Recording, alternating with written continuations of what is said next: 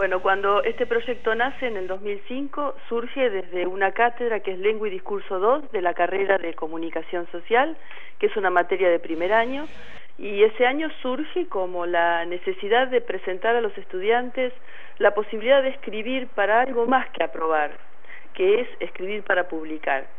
Y en el 2005 largamos esta em, contracorriente, los salmones de la 35, y desde ahí al año siguiente no la pudimos hacer porque, bueno, este horizonte universitario a veces es muy convulso y luego cuando pasó un tiempo decidimos hacer un proyecto intercátedra porque dije, bueno, que crezca contracorriente.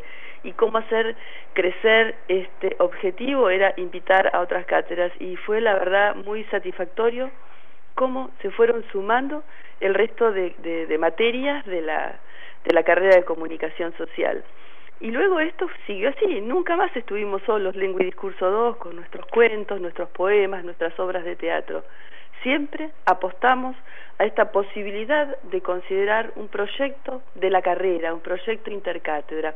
Así que es esto, invitamos cada año a quienes quieran participar y así los docentes, según las posibilidades de los cursados, se suman. Vamos a presentar el documental Transmedia Ruta 22 RN para que sea una presentación entretenida, además de académica. Sí, claro. Así que los estudiantes, además de poner la palabra, el compromiso de la palabra escrita, van a poner el cuerpo, la voz,